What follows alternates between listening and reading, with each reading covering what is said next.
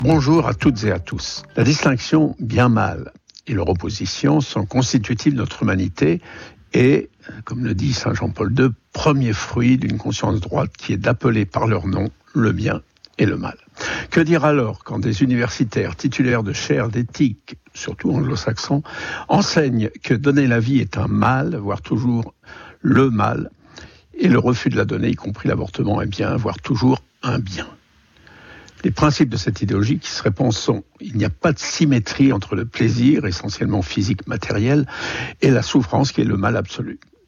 Faire souffrir est donc toujours une action mauvaise. Or, on ne peut jamais être sûr à 100% que l'enfant qu'on mettra au monde n'aura qu'une vie toute de plaisir sans jamais aucune souffrance.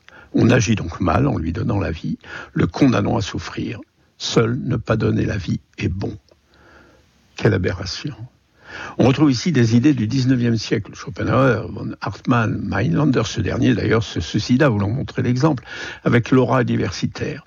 Une idéologie qui rejoint celle du mouvement écologiste profond qui plaide l'extinction volontaire de l'humanité. D'ailleurs, toutes deux dépassées par celle qui veut supprimer toute vie sur Terre pour corriger l'erreur de l'évolution en la faisant apparaître signe de ce nihilisme ambiant, d'autres universitaires qui critiquent ces idées le font avec des pincettes. Je n'en ai trouvé aucun criant au fou ou au feu.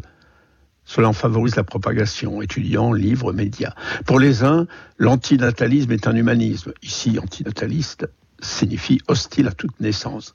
Amazon proposait cette année sous le bandeau Livre cadeau fête des mères, je cite les titres, Je ne suis pas parfait mais antinataliste, c'est presque pareil, ou Tu prends perpète quand tu fais un enfant, ou encore L'art de guillotiner les procréateurs. Quant à No Kid, 40 raisons de ne pas avoir d'enfants, il est salué comme ouvrage salvateur par l'Express, le Nouvel Obs sous France 3. Le vrai courage pourrait être désormais de transmettre la vie et aussi celui de témoigner que don de Dieu, la vie vaut toujours la peine d'être vécue, car notre Créateur nous aime, il veut notre bien, le seul essentiel qui compte.